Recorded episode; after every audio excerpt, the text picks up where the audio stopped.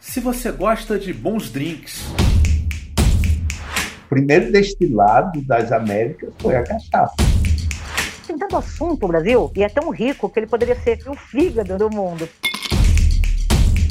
O daiquiri, ele para mim, ele é um coquetel de quatro goles. De um bom papo. Crise de 29 cria dois problemas para a proibição. Como toda bebedeira, né, vem a ressaca. Chega em 29, a ressaca vem para todo mundo, geral. Um outro lado da história. Quando a Tarsila vai para a França, ela leva com ela a, a caninha. Ela apresentou a cachaça a ninguém mais do que Pablo Picasso uma conversa de bar.